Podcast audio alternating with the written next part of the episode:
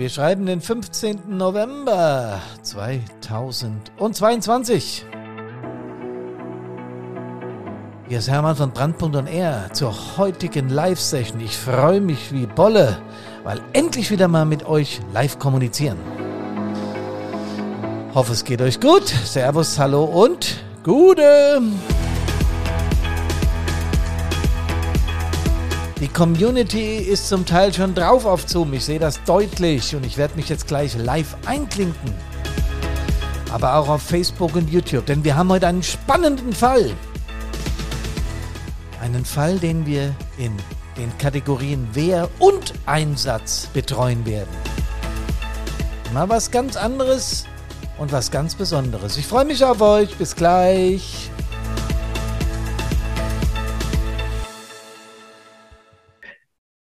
Ja, Kameradinnen und Kameraden, ich möchte euch ganz, ganz herzlich begrüßen, aber nicht nur Kameradinnen und Kameraden, sondern auch Menschen, die aus Zufall auf diesen Kanal kommen und jetzt zuschauen oder die merken, dass ich live drauf bin und einfach mit zuschauen wollen.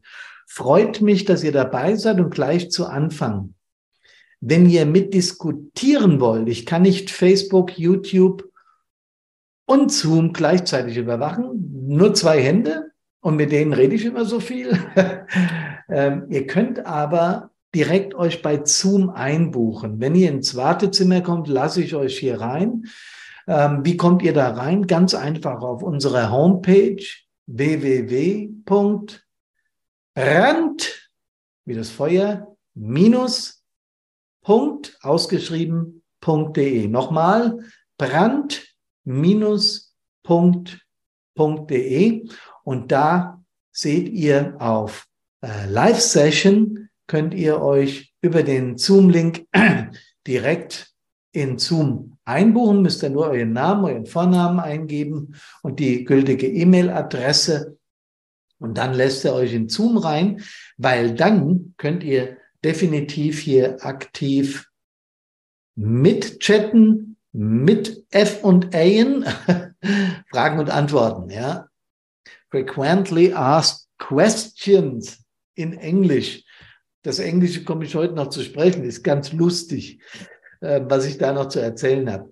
Ja, in dieser Live-Session möchte ich euch ein bisschen was erzählen heute und auch vor allen Dingen den Absolventen äh, Fireproof 360 Grad, die äh, im Programm schon sind und dort äh, den, den äh, Fireproof 360 Grad als E-Learning absolvieren. Da tauchen dann hier und da schon mal Fragen auf. Äh, mittendrin, die bekomme ich dann per Mail, per WhatsApp über die unterschiedlichsten Kanäle ähm, zugesandt. Ähm, Technisch ist da nie was dabei, weil die Dinge funktionieren. Also die Surfer funktionieren, sind deutsche Server, die hier in Deutschland stationiert sind. Das ist sehr wichtig. Da gehen keine Daten irgendwo hin, weder nach China noch in die USA noch was weiß ich wohin. Die Daten sind also hier auf deutschen Surfern. Und das zeigt ja sofort, dass das Programm Fireproof 360 Grad live im Netz gemacht wird. Ihr müsst es nicht auf euren Rechner laden. Das geht auch gar nicht, weil ihr müsst bestimmte interaktive Dinge machen ähm, im Fireproof 360 Grad und deswegen liegt es auf sicheren Surfern. Der Datenschutz wird eingehalten und wenn wir Auswertungen fahren, was wir über Fireproof machen können, dann nur ab 20 Lizenzen für die örtliche Feuerwehr, für den Landkreis, für das ganze Bundesland, wenn wir wollen wenn der Herr Scholz bei mir vorbeischaut und sagt, Hermann, auch einmal eine Auswertung für die Bundesrepublik, dann machen wir auch die. So, ihr seht also, das geht durchaus. Und jetzt kommen auch weitere Leute über Zoom rein. Das ist sehr schön. Willkommen. Und wie gesagt, in Zoom können wir mitdiskutieren. Deswegen empfehle ich euch, ähm, die Möglichkeit zu nutzen. So, Leute. Ich habe euch schon begrüßt. Wie geht's euch denn mit Gasmangellage? Wie geht's euch mit Energiesparen? Wie geht's euch mit dem täglichen Frustkrieg in der Ukraine? russische Angriffsvisionen und Fantasien von Herrn Putin. Wie geht's euch mit all der Gemengenlage? Die Inflation steigt an. Ja, es gibt Probleme überall auf diesem Planeten. Ähm, Klimaschutz und was weiß ich nicht alles. Aber das ist nicht unsere Baustelle bei allem Respekt. Wir sind hier dazu da von Brandpunkt, Karina, ich und unsere Truppe, ähm, die Tabea, unsere Praktikantin, von der muss ich heute noch berichten, ganz kurz aber nur. Ähm, wir sind dafür da, um das Feuerwehrwesen im mentalen Bereich, im Bereich Resilienz, im Bereich Motivation, im Bereich Emotionen nach vorne zu bringen. Das haben wir jahrzehntelang, jahrhundertelang nicht so dolle gemacht. Ich weiß, es gibt an Landesfeuerwehrschulen ein paar Lehrgänge, die sich mit dem Thema befassen, aber das ist immer nur so ein, im Baustein A, im Baustein B hier in Hessen, immer nur so ein kleiner Teil und dann ist es schon wieder äh, durch und dann fährt man wieder nach Hause. Und ihr wisst ja, von einem Vortrag behält man, wenn es gut läuft, 20 Prozent. Das ist aber auch so das Höchstmaß. Da muss schon was sehr Brillantes kommen, damit sich es im Unterbewusstsein absetzt. Und von Workshops behält man einen Tick mehr, wenn man Taskforces bildet, was wir von Brandpunkt immer machen. Das heißt, wenn man äh, Kleingruppen bildet, die miteinander kommunizieren, die Dinge ausarbeiten und dann gemeinsam im Plenum diskutieren und auch wechselseitig diskutieren. Das heißt, die dürfen auch ruhig mal streiten. Das ist völlig in Ordnung. Und dann gibt es eine runde Sache und dann bleibt viel mehr kleben. Also 30 bis 50 Prozent, manchmal sogar 60. Aber wenn ihr ein E-Learning macht, Fireproof 360 Grad, Entschuldigung, ähm, Fireproof 360 Grad, dann bleibt wesentlich mehr hängen, weil das Programm über einen längeren Zeitraum geht. Die Fireproofler hier heute live drauf, die wissen das. Ja, liebe Community und liebe Gäste und liebe Kameradinnen und Kameraden, wir haben heute den 15.11. Nicht nur so, dass mein ehemaliger Wehrführer heute Geburtstag hat, der Harald, Glückwunsch, falls du zuschaust, ähm, sondern es ist auch so, dass wir heute eine Stunde Live-Session haben. Ähm, wir werden uns kurz jetzt äh, nach meinem Begrüßungsgelaber, wenn wir uns über äh, Statistiken unterhalten, äh, unterhalten, über Problembereiche im Feuerwehrwesen. Wir werden äh, heute die Konflikte im Bereich Wehr und Einsatz bearbeiten mit Konfliktbeispielen, die ihr mir zum Teil zugesandt habt, die ich aber auch zum Teil in meinen Workshops oder Vorträgen irgendwo in der Republik äh, live äh, erlebt habe und die ich hier bringen darf, die ich natürlich anonymisiert bringe. Ähm, dann werden wir gucken, wie steht das alles miteinander in Verbindung und dann werden wir schauen, welche Tools wir aus Fireproof anwenden können, um die Konflikte zu lösen. Ich wollte euch am Anfang noch was zeigen. Ich war in ein paar Bundesländern unterwegs und habe dort viele Menschen getroffen und viele gute Ideen mitgenommen. Ich war unter anderem äh, in Thüringen und da hat man mir das mitgegeben. Einmischen, ich halte es mal hier Richtung Kamera, damit ihr das besser seht. Einmischen, mitmachen, Verantwortung übernehmen. Lieber Danny Saul, der dafür zuständig ist in Thüringen, äh, der mich auch gebucht hat. Vielen Dank dafür. Das ist toll. hier unten steht Demokratie in der Feuerwehr. Super Sache. Ähnliches habe ich in Sachsen erlebt. Habe ich auch einiges an Geschenken mitbekommen. Da durfte ich eine Veranstaltung moderieren. Und Zusammenhalt durch Teilhabe ist der Überbegriff. Das war übrigens auch in Thüringen so. Ein Bundesmodell, das diese Dinge bezuschusst. Super, super Sache. Und die haben mir einen Keil mitgegeben. Aspekt 112 heißt deren, auf deren Page beim Sächsischen Feuerwehrverband diese Aktion Zusammenhalt Feuerwehr, Keil für den Einsatz der Feuerwehr, für die Tür und so, ne? Türkeilchen so. Nicht schlecht. Aber in, oh, Entschuldigung, das hat bestimmt einen Schlag getan bei meinem empfindlichen Mikro. Ähm, ich habe aber auch von äh, dort jemand getroffen, der aus Rheinland-Pfalz war. Und die haben so Bierdeckel, Bierfilze. Ich glaube, in Bayern so Bierfilz ist das, gell? Weiß nicht so genau. Ich bin ja im nächsten Bayern, ich muss ein bisschen aufpassen, in der Nähe von Nürnberg. Ähm, nicht, dass ich mir hier äh, Antipathie hole. Da ist ganz viel auch draufgeschrieben, das könnt ihr jetzt wahrscheinlich nicht sehen. Ich erkläre es aber. Hier steht zum Beispiel Feuerwehr, so ein Warndreieck, ja, und dann Respekt, nein, danke. Habe ich erst gedacht, hä? Es animiert sofort zum Nachdenken, rumgedreht. Fakt ist, doch, Respekt gilt jeder Einsatzkraft. Sie hilft dir auch in deiner Not. Und du, Landesfeuerwehrverband Rheinland-Pfalz. Sehr coole Sache, kommt direkt neben meinen Elfer. Dann miteinander, nicht gegeneinander. Feuerwehr. Fakt ist ja, nur gemeinsam sind wir stark. Verlasse dich nicht nur auf die Nachbarn. Die werden es ja schon richten, so ein bisschen zynisch. Langfristiges, langfristiges Engagement für die Allgemeinheit ist gefragt. Und du, das soll Feuerwehrleute oder nicht Feuerwehrleute zur Mitarbeit in Feuerwehren animieren. Finde ich total cool. Zu wenig Nachwuchs für Feuerwehr, wieder so ein Warndreieck.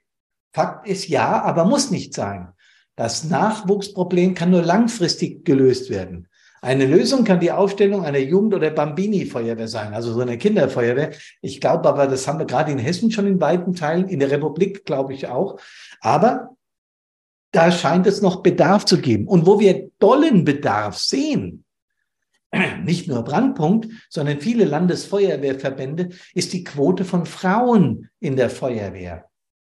Wir haben derzeit eine Quote, die habe ich vom, äh, vom Deutschen Feuerwehrverband, die Quote von 9,8 Prozent. Also die Quelle ist das Jahrbuch des Deutschen Feuerwehrverbandes. Da habe ich alle Exemplare, die es bisher gibt. Ich bestelle mir die immer sofort, wenn die rauskommen. Brauche ich natürlich für Brandpunkt. Hat aber auch ganz, ganz viele tolle Aspekte drin, viele gute Berichte. Das ist jetzt kein Werbeblock, weil ich benutze die Statistik aus diesem Feuerwehrjahrbuch, ich muss mal schon trinken, Entschuldigung. Ich benutze die Statistik, um mich auf dem neuesten Stand zu halten, wie es mit dem Feuerwehrwesen in unserer Republik, also in allen 16 Bundesländern, in, in, in unserer ganzen Republik halt bestellt ist. Da ist noch so ein Bierdeckel. Frauen und Technik passt nicht.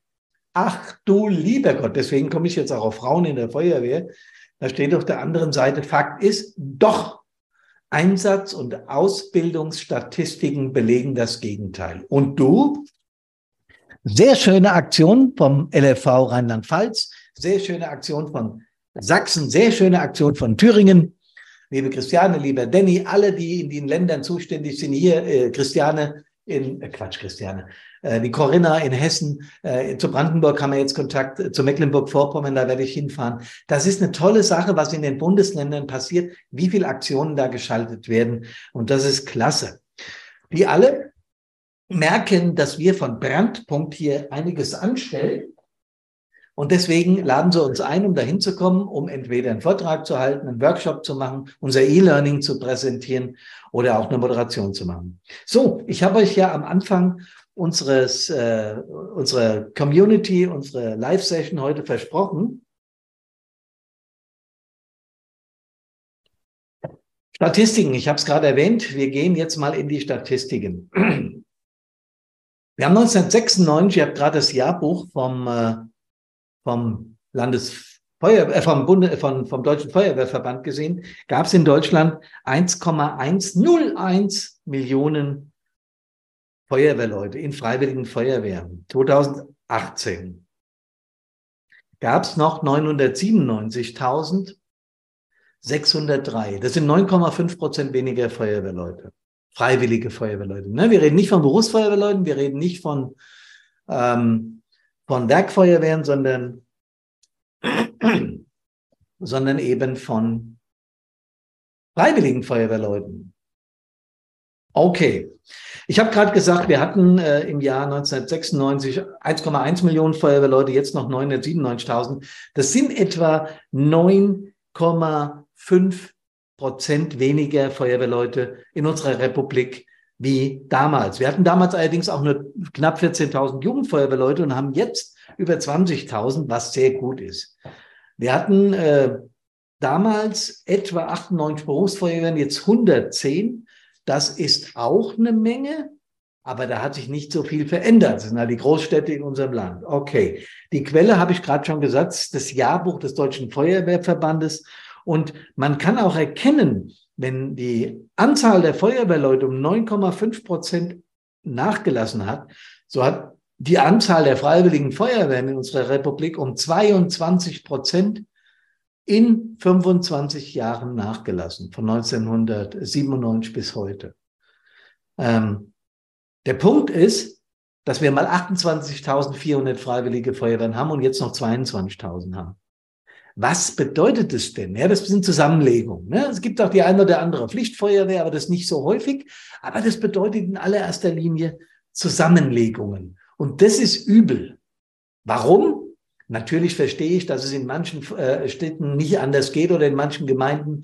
Aber die Feuerwehren, die aus Stadtteilen kommen, wo der Lokalkolorit eine ganz große Rolle spielt, also wo ich aus Bezug zu meinem Stadtteil in der Feuerwehr bin, die wollen nicht in eine größere, weil sie dann mehr Einsätze fahren müssen, mehr Stress haben, das vielleicht mit ihrem Beruf nicht kompensieren können und die hören auf. Deswegen ist diese Zahl eigentlich aus meiner Sicht sehr wichtig. Wird nicht oft drüber geredet, müssen wir drüber nachdenken. Wir haben ein, eine, einige Urkonflikte in der Feuerwehr und zwei davon, also zwei Kategorien spreche ich heute an. Der erste das sind familiäre Probleme. Also wenn deine Frau oder dein Mann meckert, dass du wieder mal zur Übung musst oder wieder einen Einsatz hast, wenn du an Weihnachten vom Gabentisch weg musst und sagst, ach geil, nicht schon wieder, jedes Weihnachten das Gleiche.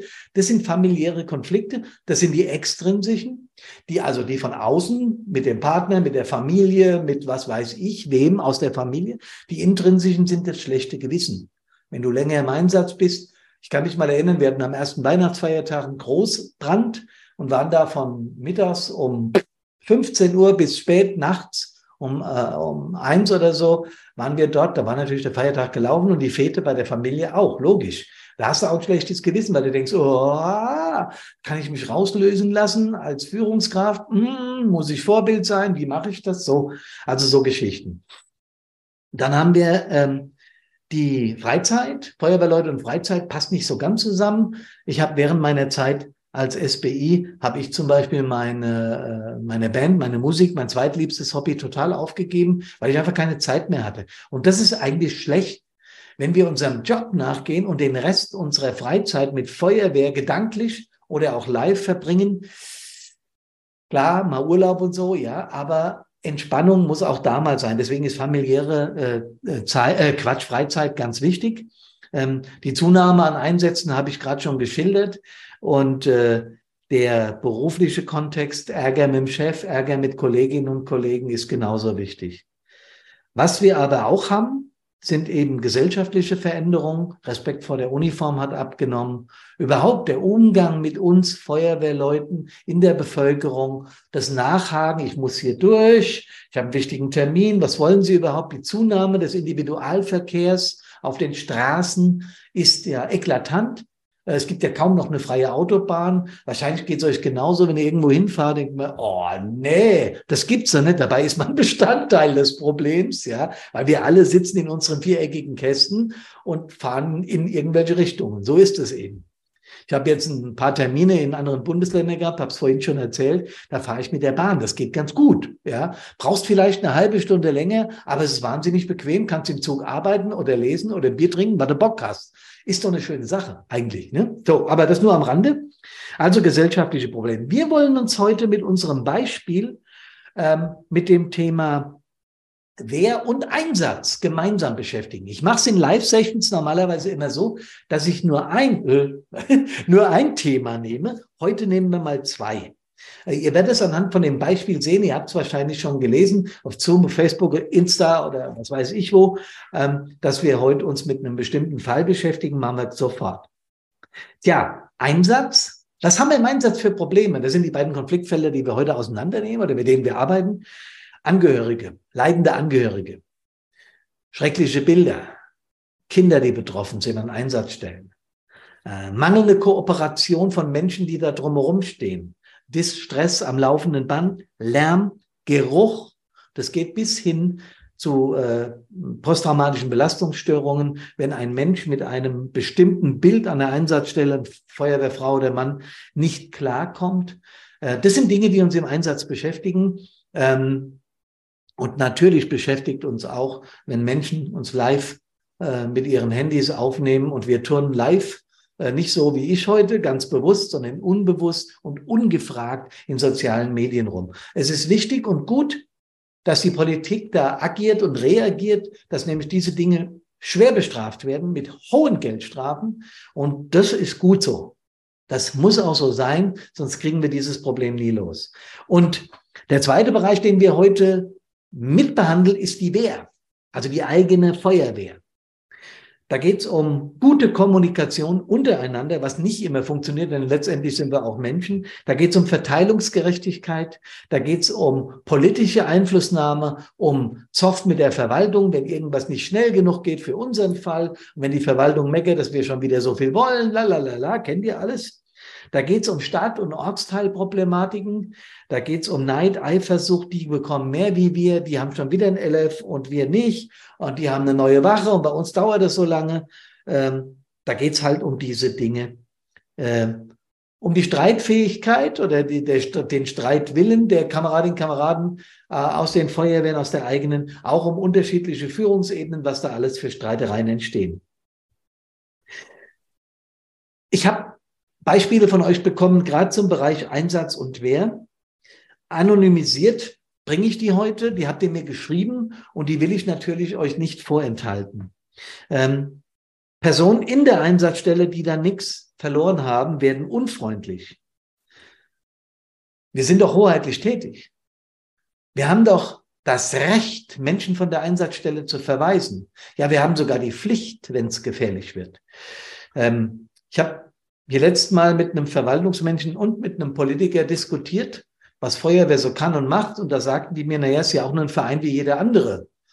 Da hat der Hermann leicht sein äh, Jackett, seinen Pulli zurechtrücken müssen. Und dann habe ich mal erklärt, warum wir hoheitlich rechtlich tätig sind, dass wir Menschen anfassen, um die aus Autos oder Wohnungen zu ziehen, dass wir Wohnungen betreten, ohne zu fragen. Das verletzt Grundrechte in dieser Republik, die wir nun mal haben, wir Menschen. Aber das ist ganz wichtig. Deswegen müssen ja Feuerwehrführungskräfte, Wehrführer, Stadtbrandinspektoren, Ortsbrandmeister, Leiter Feuerwehr, Kommandanten, in jedem Bundesland heißt es ein bisschen anders, vereidigt sein auf das Grundgesetz, weil sie Ehrenbeamte sind.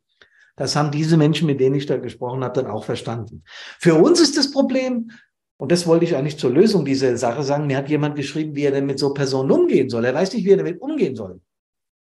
Klar, strukturiert und eindeutig. Und wenn den Befehlen der Feuerwehrkräfte an Einsatzstellen nicht gefolgt wird. Zum Beispiel, hier ist eine Absperrgrenze, hier ist das, hier ist jenes, Sie haben hier keinen Zutritt, lachen Sie bitte das Handy aus. Wenn das nicht funktioniert, sofort die Polizei dazu. Wir sind keine Strafvollzugsbehörde, dafür gibt es die Polizei, dafür gibt es die Kripo, dafür gibt es Staatsanwaltschaften, das hat mit uns nichts zu tun. Wenn jemand dem nicht Folge leistet, kannst du ihm nicht, sagen wir mal gelinde gesagt, eine scheuern, damit er wieder abhaut. Nein, Du musst dann die Polizei einschalten und damit ist gut. Ruhig und klar an Einsatzstellen hat gute und stringente und klare Wirkung. Mir ist es nicht immer gelungen. Ihr kennt mich ja inzwischen so ein bisschen. Äh, der Affe in, äh, in, in Fireproof 360 Grad hat bei mir einen höheren Anteil, der Löwe auch. Äh, ein bisschen Bär noch und die Eule ist bei mir ganz gering. Also ich bin nicht der rationale Typ, ich bin mehr der emotionale Typ. Und ähm, ich hab, bin dann auch schon mal laut geworden an Einsatzstellen, aber das bringt nichts. Das ist, bringt nur Eskalation, das hat überhaupt keinen Sinn. Und deswegen sollten wir da ruhig klar bleiben bei Nichtbeachten der Befehle Polizei. Zack. Die sind ja sowieso oft da bei unseren Einsätzen. Okay, jetzt nicht bei jeder Ölspur, nicht bei einer, bei einer BMA und manchmal brauchen sie auch länger, weil sie woanders im Einsatz sind. Also an der Stelle aber bitte Polizei entscheiden. Gruppenführer hatte nicht genug PA-Träger für den Innenangriff. Hilfsfrist wurde zwar eingehalten, aber im Ersteingriff, im Erstangriff sollte oder wollte sich ein PA-Träger einsetzen, der, der wollte sich selbst einsetzen, der keine gültige G26 hatte. Jetzt kommen wir natürlich in einen Konflikt. Wir haben da drinnen Menschen, also da war jemand im Brandherd noch drinnen, der sollte gerettet werden. Das hat dann auch funktioniert, um es vorwegzunehmen. Aber jetzt sagt da einer ohne gültige G26, ey, ich erkläre mich bereit, ich habe zwar keine G26, aber ich gehe da trotzdem rein. Da hat mich ein Kamerad gefragt, was machst du jetzt? Setzt du den ein oder nicht? Da gibt's für mich überhaupt keine zwei Meinungen. Ich alarmiere sofort nach, schon auf der Anfahrt, wenn ich weiß, ich habe nicht genügend G26-Leute da. Wer sich, äh, Atemschutzgeräteträger mit gültiger G26, ihr wisst schon, G26.3. Wenn da hinten jemand auf dem Angriffsdruckplatz oder auf dem Wasserdruckplatz sitzt, der keine gültige G26.3 hat, muss ich mit dem hinterher reden. Und ich sage, mein Freund, was machst du denn? Du hast dich da nicht hinzusetzen. Es sei denn, du hast es mit, mit der Führungskraft besprochen, hast gesagt, hey, hör zu, ich habe zwar keine G26, ich fahre trotzdem mit, wir sind ja knapp besetzt. Ich mache halt Maschinistmelder oder ich sperre ab oder gehe später in Elfer, wenn einer da ist und, und so weiter. Das muss mit den Führungskräften abgesprochen werden, dann ist das okay. Aber nicht eigenmächtig dann sagen G26.3. Wenn der Gruppenführer jetzt in der Abwägung gewesen wäre, da drin stirbt mir jemand, da ist jemand drin, ob er stirbt, wissen wir ja nicht. Ich muss den da rausholen und ich habe nicht genügend für einen Trupp weil ich habe gar keinen, dann muss er warten, bis Verstärkung da ist. Da Leute reinzuschicken, die vielleicht gesundheitlich nicht tauglich sind, das wäre noch schlimmer, weil da würden vielleicht zwei Menschen drin bleiben. Also das geht gar nicht. Ähm, natürlich geht's da ab mit Emotionen wie Verzweiflung, was mache ich denn jetzt und oh Gott, oh Gott, natürlich. Dafür habt ihr ja Fireproof. Ne? Da könnt ihr mit diese Dinge lösen. Im Wehrführerausschuss habe ich eine Zuschrift bekommen. Es geht um Beschaffung. Stadtteilwehrführer beschwert sich, weil das TLF erst im nächsten Jahr beschafft wird. Das ging dann ziemlich ruppig zu in diesem Wehrführerausschuss, also Treffen der Leiter der Feuerwehr, der Wehrführer der Stadtbrandinspektoren, Ortsbrandmeister, Gemeinde, äh, äh, Gemeindebrandinspektoren, Kommandanten, Leiter Feuerwehr, ihr wisst schon. Andere Bundesländer, Führungskräfte. Das ist ganz einfach, Hermann. Ähm, in dem Fall hat dann der äh, Stadtteilwehrführer äh, seinem Ärger Luft gemacht, kann doch nicht sein und warum immer wir und es gibt so nicht. Und der Stadtbrandinspektor hat ihn dann öffentlich zurückgewiesen. Er hat gesagt, ich glaube, du spitzt ein bisschen, die Entscheidungen hier triffst nicht du und so und so. Was ist da falsch gelaufen? Naja, erstmal ist falsch gelaufen, dass beide eskaliert sind. Sowas kann man in Ruhe und untereinander absprechen und das ganz in Ruhe klären. Das ist doch überhaupt keine Frage.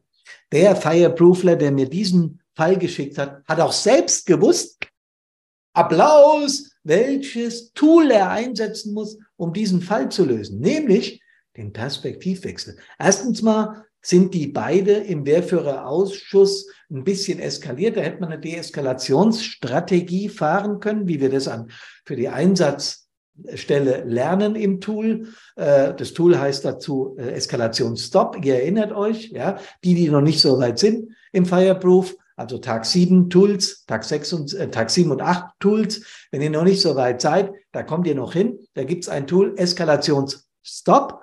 Und das ist dafür super gut geeignet. Und dann gibt es ein Tool, ähm, das heißt Perspektivwechsel. Und das hätte ich an der Stelle absolut empfohlen. Und der Fireproofler hat es gewusst. Glückwunsch. Ich glaube, du guckst zu und du weißt auch Bescheid, dass ich dich meine. Also großes Kino, weil der Wehrführer hat sich nicht in die Position des Stadtbrandinspektors versetzt und hat gesagt, ey, ja klar, der kann nur eins vergeben. Jetzt muss der sich entscheiden, hat sich halt gegen mich entschieden. Ich frage ihn einfach mal nach den Beweggründen. Der Stadtbrandinspektor hätte aber genauso gut den Perspektivwechsel machen können. Denn was passiert mit dem Wehrführer? In seiner Wehr bekommt er jetzt massiven Druck, dass das LF an A-Dorf gegangen ist und nicht an B-Dorf. Und deswegen kann ich mich als Stadtbrandinspektor, als, 0, äh, als 01 auch in die Situation des 04 versetzen und kann sagen, du, da habe ich vollstes Verständnis. Pass auf, wir machen das so, ich bin nächsten Übungsdienst da, ich erkläre es kurz und dann ist Ruhe an allen Fronten. Es kann manchmal so einfach sein. Oder er gibt ihm die Information mit. Das habe ich manchmal so gemacht. Sag, nimm bitte die Info mit gibt es in deinem Stadtteil bekannt. Wenn es noch Probleme gibt, komm auch ich mal dahin oder mein Vertreter. Ganz einfach. Das Ding wäre leicht zu eskalieren, zu deeskalieren gewesen, hat aber dann in dieser Feuerwehr enorme Auswirkungen gehabt. Schade, aber ist so. Noch zwei Fälle und dann gehen wir in unseren heutigen Übungsfall. Ähm, Kamerad, der starken Ekel vor Fäkalien hat wurde in seiner Feuerwehr belächelt, weil da gab es einen Einsatz. Es ist Tatsache, es ist wirklich so passiert in der Kläranlage. Und er hat gesagt, mache ich nicht. Mache ich nicht. Ähm, wurde von seinen Kameraden belächelt, wurde äh, gemobbt, abgewatscht, du Weichei. Und das war aber ein Kamerad, das hat er mir selbst geschildert, der überhaupt keine Probleme damit hat, an Einsatzstellen in Situationen äh, zu helfen und zu machen, wo es wirklich ekelhaft wird. Also ich sage mal einen Begriff Leichenteile und sowas. Ja, ihr wisst, was ich meine. Äh, so Geschichten macht er ohne mit der Wimper zu zucken, ist da auch erfahren und macht es. Er kann aber Fäkalien, auf Deutsch gesagt Scheiße, nicht ab. Da hebt es ihm sofort und er kotzt. Warum haben die Kameraden ihn daraufhin, wo der doch an anderer Stelle so wertvoll ist, gemobbt? Der Punkt ist, ich habe ihm gesagt, du darfst dich da zur Wehr setzen und sagst, Leute, ich habe nur mal damit ein Problem. Wenn jemand, sagen wir mal, auf Geräuschkulisse komisch reagiert, dann werden wir den auch nicht hernehmen, um eine TS auszuprobieren und zu reparieren und er muss daneben stehen mit seinem Tinnitus und muss das machen. Wenn jemand irgendein anderes Thema hat und er hat gerade, was weiß ich, irgendwas hinter sich, wo er im Moment diese Form von Einsätzen nicht fahren kann, ja, dann nehmen wir doch Rücksicht, das ist doch gar keine Frage. Und wenn der auf Deutsch gesagt Kacke nicht ab kann, dann ist es eben so. Dann hat er irgendein Erlebnis gehabt, was ihn ekelt. Der mag das schon, ne? Fäkalien. Uah. Klar, wenn in der Kläranlage was ist, müssen wir gucken. Wenn da ein Mensch verunglückt, wenn es da brennt oder so, können wir nicht sagen, interessiert uns nicht. Aber dass ein einzelner Kamerad da gemobbt wird, ist einfach nur doof. Ja, auch da lohnt es sich, mit diesem mächtigen Tool von Tag sieben zu arbeiten, dem Perspektivwechsel.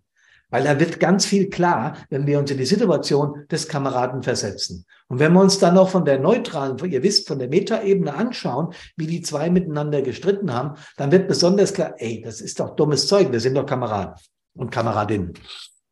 Dann hatte ich noch ein Beispiel von der, von der Kameradin, äh, die, die homosexuell ist, also eine lesbische Kameradin, die immer wieder gefoppt und teilweise gemobbt wird, und sie ist ansonsten in dieser Feuerwehr der typische gute Kamerad, die typische gute Kameradin, bester Kumpel in der Wehr, so, ja. Wir alle haben ja Buddies in der Feuerwehr, mit denen wir zusammen Lehrgänge gemacht haben und so weiter. Und die wurde dann mehrmals für ihre Orientierung für Frauen, wurde sie gefoppt und gemobbt. Sie sagt, solange das noch lustig ist, ich mache ja selbst Witze über lesbische Frauen. Sie hat mir dann auch ein paar erzählt, ja. Aber sie sagt, und das ist doch okay, das kann man doch machen. Wir machen ja auch Witze über Heteros, wir machen ja auch Witze über Schwule. Was sie nicht mag, ist, wenn hinter den Linien über ihre Zuneigung für Frauen äh, gesprochen wird. Da habe ich ihr empfohlen, äh, die Menschen, die das machen, haben selbst ein echtes Problem. Deswegen nimm das nicht so ernst. Wir haben da länger drüber gesprochen und ich habe ihr auch an dieser Stelle empfohlen, wirklich mal ins Programm zu gehen und sich ein paar Tools anzugucken. Und das möchte sie auch machen. So. Ich habe aber jetzt unseren Fall, den wir veröffentlicht haben. Und ihr habt das gelesen, habt bestimmt gedacht, na ja, da ist doch klar, was passieren muss. Ich lese es euch mal vor. Es geht um einen jungen Kameraden, der sich während eines Einsatzes daneben benimmt, Befehle missachtet und die Einsatzsituation unterschätzt. Und leider ist bei diesem Einsatz, war ein VU, ein Verkehrsunfall, ein Mann im mittleren Alter ums Leben gekommen. Dass dieser Mann jetzt im mittleren Alter war, spielt erstmal überhaupt keine Rolle. Wir merken aber sofort, dass uns, egal welcher Mensch da ums Leben kommt, sofort Betroffenheit trifft. Ja? Also wir, wir, wir haben sofort Mitgefühl, denken, oh Gott, der arme Kerl stirbt da im Einsatz. Dann stand da noch, die Lage für alle Beteiligten war schwierig. Ähm, aber wie geht man jetzt als Kameradin oder Führungskraft mit so einem Fall um? Wie verhält man sich so einem Kameraden gegenüber richtig? Und zwar schon zum Zeitpunkt des Geschehens.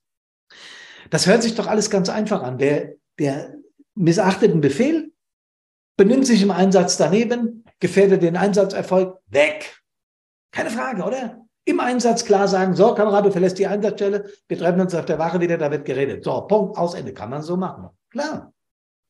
Es ist auch wichtig und richtig, dass wir absolut uns davor hüten, den Einsatzerfolg zu gefährden. Ja, natürlich ist es wichtig. Der Punkt ist aber, was war denn eigentlich mit dem?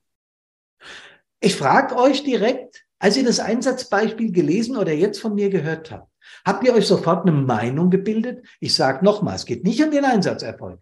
Der ist zu gewährleisten. Wir haben im Einsatz so funktioniert. Sagen wir ja auch immer wieder. Die Frage ist, was ist denn eigentlich mit dem los? Warum missachtet der einen Befehl? Hat er das schon immer so gemacht? Ist der merkwürdig drauf? was macht denn der? Der benimmt sich daneben und gefährdet den Einsatzerfolg, beachtet den Befehl nicht. Und dann schauen wir uns mal diesen Fall genauer an. Und dann urteilen wir wieder neu. Weil ich glaube, dass wenn sowas passiert, nochmal, nicht, dass wir uns falsch verstehen, der Einsatzerfolg ist klar, hat allererste Priorität. Ja, überhaupt keine Frage. Aber jetzt gucken wir uns mal an, was mit dem Kameraden war. Ich erzähle euch jetzt mal die ganze Geschichte. Günni ist jetzt einfach ein von mir erfundener Name, der hieß ganz anders, war nervös. Sein Vater lag im Sterben und er war einfach schlecht drauf. Sein Vater war wie ein guter Kumpel zu ihm, sein Vorbild in der Feuerwehr und auch sonst kam er mit ihm eigentlich ganz gut zurecht. Und jetzt ging das zu Ende. Das ging schon über mehrere Wochen so und alle in der Wehr haben bemerkt, dass Günni extrem unter dieser Geschichte litt. Es war also in der Feuerwehr bekannt, dass der Günni gerade eine Extremsituation aushält. Nochmal, der Name ist gefaked. Der Name stimmt nicht, gell? Nicht, dass sich da irgendjemand jetzt äh, rüber mokiert. Dann kam die Alarmierung. Günni hat nur ein paar Meter von der Wache entfernt gewohnt und war eigentlich immer da, immer bei den Ersten. Und er hat schon im LF rumgemault, weil er nur den Melderplatz bekommen hatte. Auf dem Weg zu dem THVU, ja, hat er schon rumgemault, äh, scheiß Job, warum kriege ich den immer? Und war komisch drauf. So kannten ihn die anderen überhaupt nicht. Ja, Klar wussten die noch, da ist irgendwas mit seinem Vater. In dem Moment, weil sie aber auf den Einsatz konzentriert waren, haben sie es überhaupt nicht miteinander in Verbindung gebracht. Auch die Führungskraft vorne rechts nicht. Der Gruppenführer. Der PKW war nicht nur verunglückt und überschlug sich, der brannte auch in voller Ausdehnung. Günni wollte natürlich sehen, was da vorne los ist. Er hatte den Befehl erhalten, über vier Meter Nachforderung zu machen. Melder, ein weiteres LF, ein RW, hatte der Einsatzleiter nachgefordert. Günni war stinksauer und stand vorne beim Schlauchtrupp am Verteiler und schaute den Rettungsversuchen, den Löschversuchen des Angriffstrupps zu. Dem 40-jährigen Fahrer war nicht mehr zu helfen. Der PKW brannte in voller Ausdehnung. Und jetzt kam der Gruppenführer auf Günni zu und fragte, wo sind denn die? Wo sind die Nachforderungen?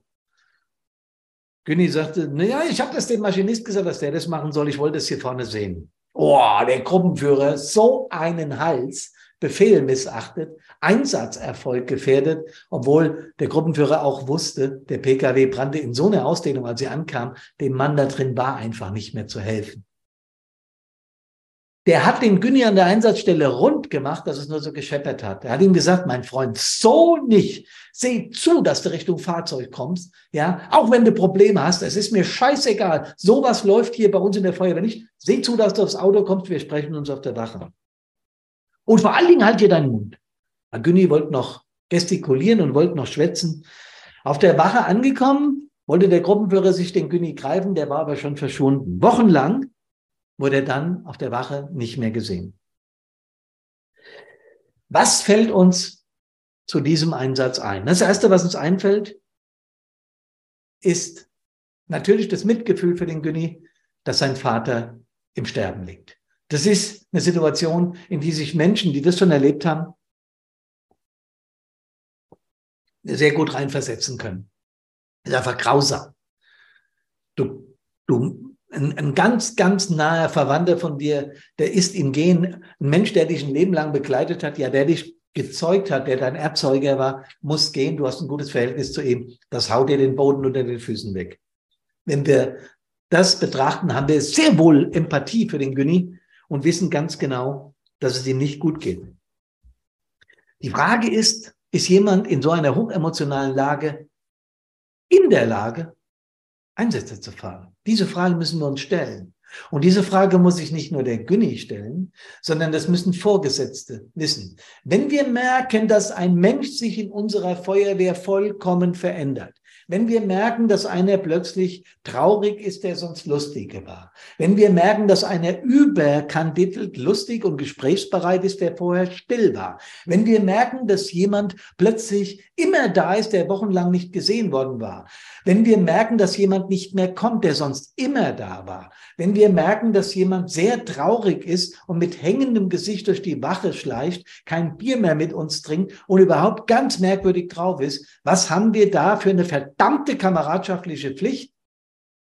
ihn zu fragen, was los ist. Und Führungskräfte haben das noch mal mehr. Das Ganze nennt man emotionale Intelligenz. Und ich erwarte von Feuerwehrführungskräften, dass sie sowas bemerken und umsetzen. Und ich erwarte übrigens auch von allen Kameradinnen und Kameraden. Wir sollten das gegenseitig von uns erwarten. Was hätte also passieren müssen? Günni hätte angesprochen werden müssen, nach dem Motto, was los mit dir? Wo hängt's?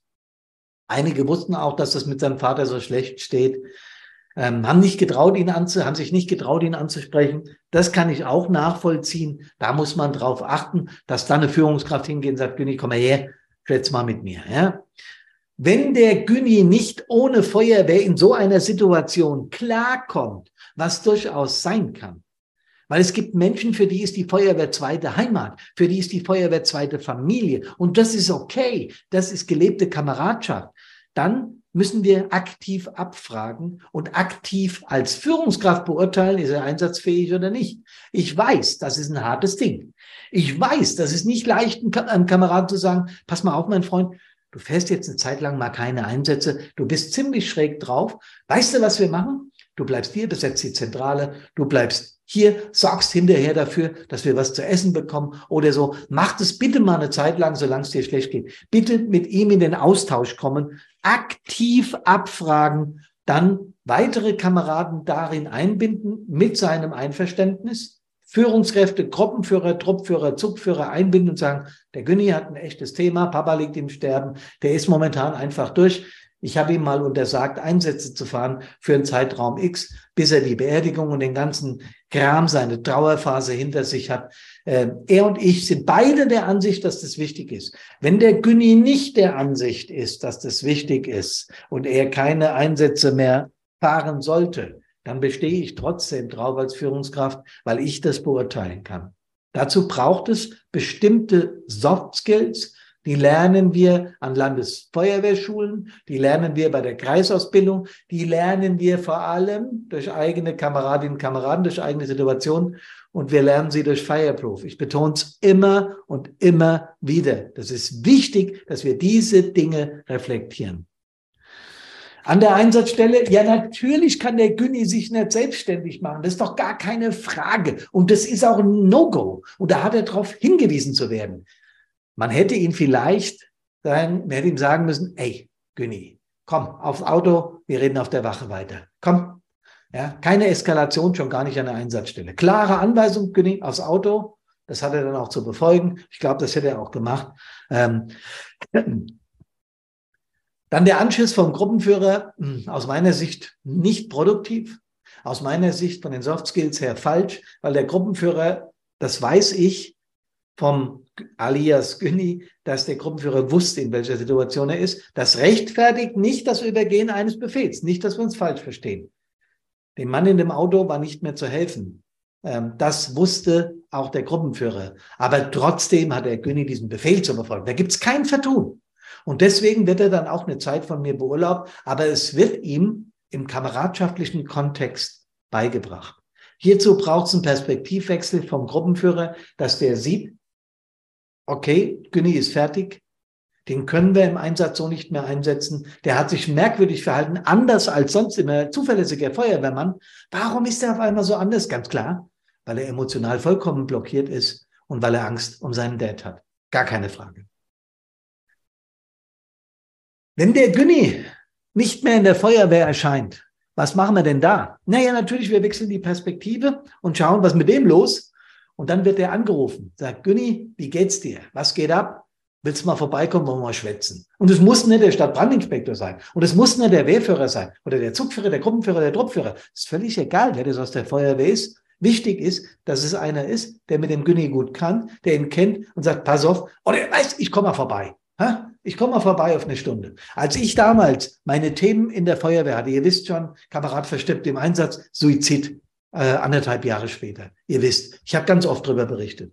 Hat mich ein Feuerwehrkamerad aus Hofheim angerufen, der wurde instruiert von meinen eigenen Kameraden, weil die gemerkt haben, der Hammer dreht völlig am Rad und er hat mich dann einbestellt.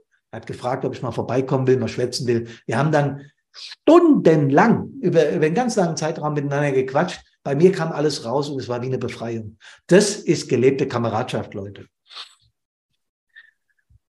Thema nach Rücksprache auch im, im Führungskreis bekannt machen, damit jeder weiß, der Günni fährt keine Einsätze. Auch in der Feuerwehr bekannt machen, sagen, pass auf, wir haben den Günni eine Zeit lang beurlaubt. Das liegt an verschiedenen Dingen. Ihr habt das mitbekommen, vorher den Günni fragen, ob man es sagen darf. Und dann ist es gut.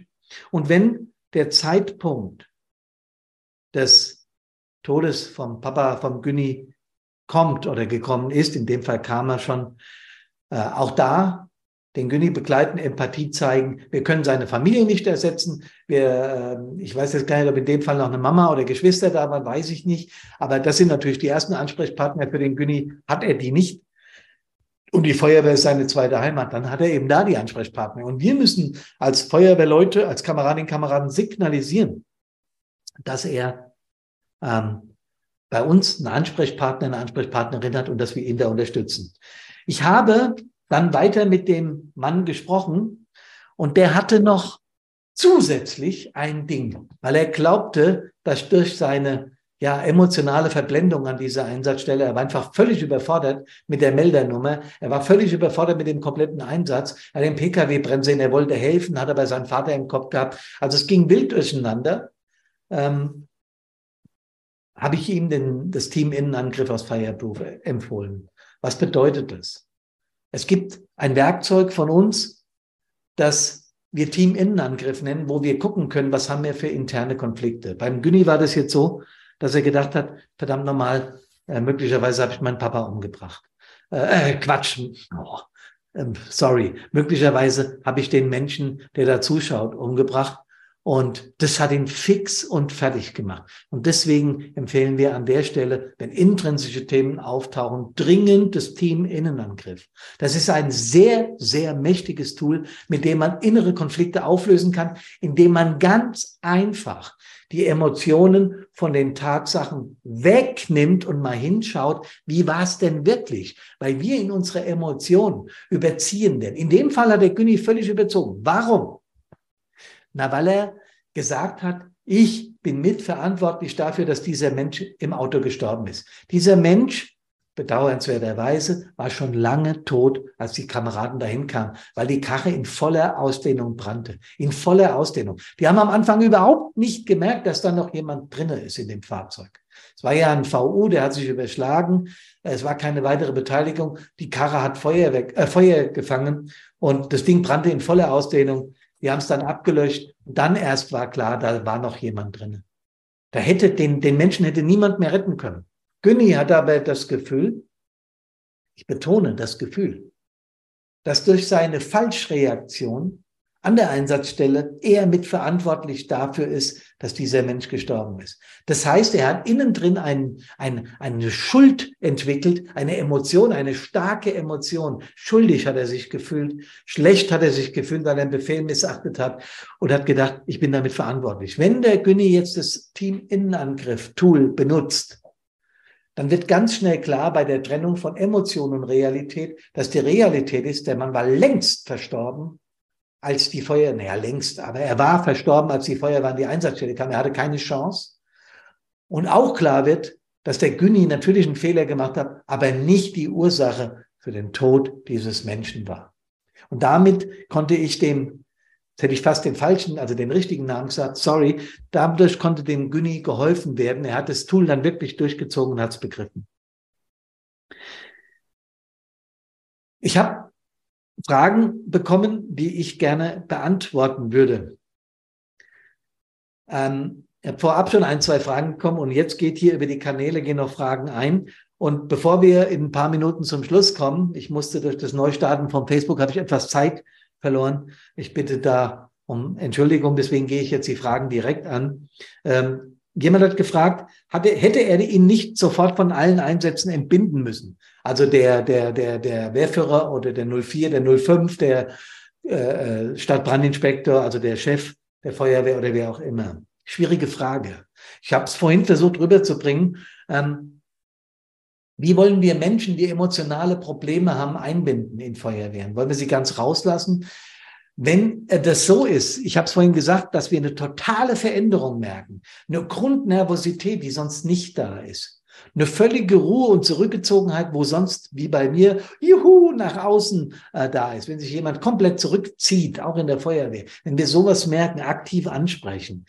Ähm, die Führung muss dann einschätzen, ob dieser Kamerad einsatztauglich ist oder nicht. Ich habe die Erfahrung gemacht in meinen äh, paar Jahren Feuerwehr, paar Jahrzehnten, ähm, dass es immer gut ist, mit Menschen zu sprechen. Zu mir kam jemand und hat gesagt, du, ach, ich habe so Themen auf der Arbeit. Jeden Tag kotzt es mich an, dahin zu gehen. Ich habe nur noch Zoff, ich habe nur noch Ärger. Ähm, Hermann, was willst du machen? Und da habe ich erstmal gefragt, ich weiß ja gar nicht, was los ist und wie das ist. Und wir haben dann lange darüber gesprochen. Und dann habe ich zum Schluss gemerkt, dass dieses Problem für ihn wirklich exzessiv ist.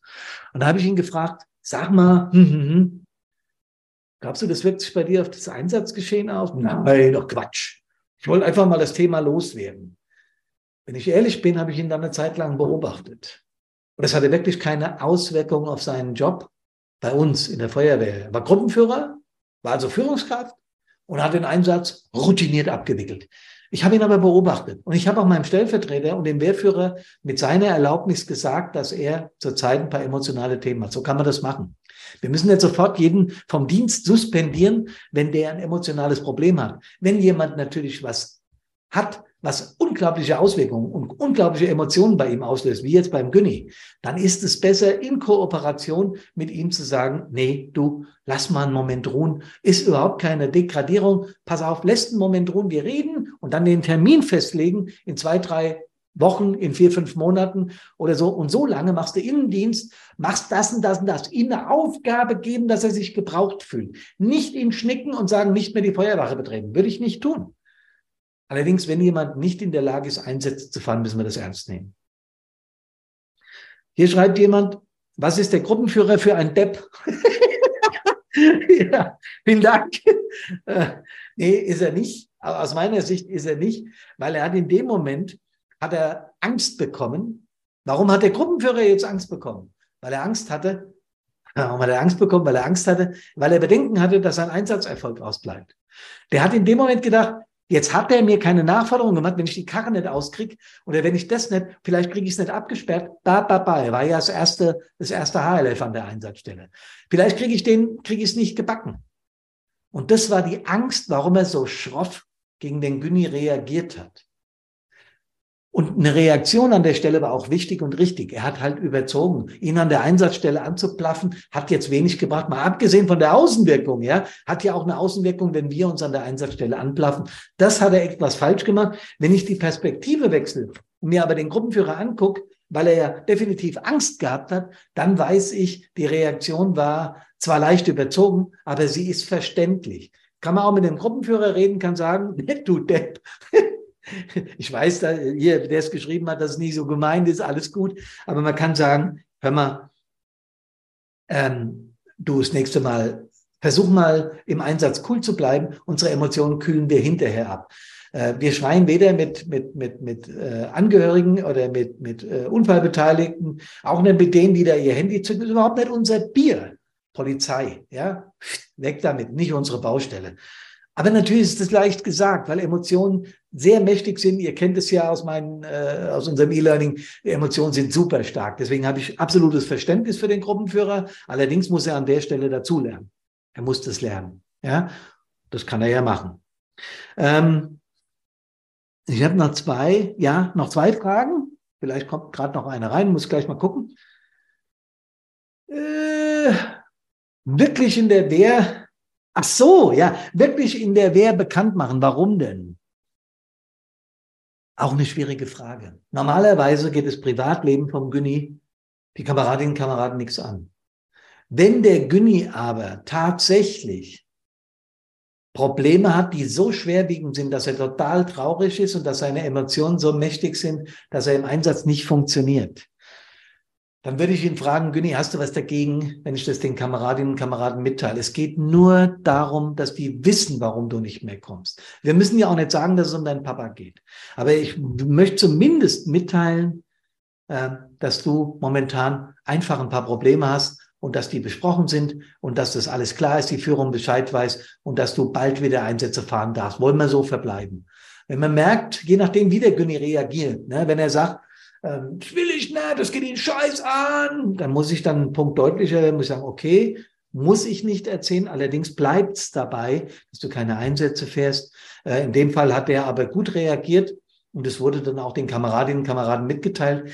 Ähm, ich an der Stelle wäre auch offen, wenn ich jetzt emotionale Probleme hätte und das meinem Wehrführer oder meinem Stadtbrandinspektor, gut, der war ich jetzt selber, aber sagen müsste, dann würde ich auch sagen, pass auf, äh, in meiner früheren Zeit als, als Truppmann, Truppführer, würde ich auch sagen, ähm, nee, kannst ruhig sagen, ist kein Problem, ja. Wenn es so mächtige Probleme sind, dass er sie nicht rauslassen will, kann man immer noch sagen, da existiert ein Problem. Äh, wir sind im Gespräch. Günni kann momentan keine Einsätze fahren aus den unterschiedlichsten Gründen. Respektiert das. Punkt. Ähm, schreibt noch jemand, Situation in der Wehr nicht besonders konstruktiv. Hm. Ja, und der Zusammenhalt in der Wehr könnte nicht stimmen, Kameradschaft und so. Soweit würde ich jetzt gar nicht gehen. Ähm, ich glaube, in Extremsituationen, der Gruppenführer hatte Angst um den Einsatzerfolg. Der Günni war völlig durch durch die äh, Geschichte mit seinem Papa. Äh, kann sowas schon mal passieren. Das muss ja nicht bedeuten, dass die gesamte Feuerwehr äh, jetzt irgendwie extreme Probleme im Bereich Kameradschaft hat. Ähm, ich habe durchaus die Erfahrung gemacht, dass es in Feuerwehren öfters mal kracht. Ich habe eingangs gesagt, dass es in der Wehrkultur, das ist ja heute auch Thema neben Einsatz, in der Wehrkultur öfter mal zum Streit kommt. Wir sind auch öfter mal als Mediatoren äh, gebucht und vor Ort, weil es zwischen verschiedenen Gruppen, rivalisierenden Gruppen nicht mehr klappt. Das ist ja der, der Unterschied zwischen Konflikt und Krise. Ich zeige euch, ich euch gerade mal unser, unser, unser Konflikttool, das wollte ich noch machen. Ähm, ich gebe das mal im Bildschirm frei, damit ihr das nochmal seht. Jetzt müsstet ihr es gut sehen. Ähm, man sieht immer, wie die Bedürfnisse von einem selbst sind und die Bedürfnisse des Konfliktpartners. Und es gibt drei Situationen, wo beide verlieren und es gibt zwei Situationen, wo beide gewinnen. Und das ist so wichtig zu begreifen, Leute.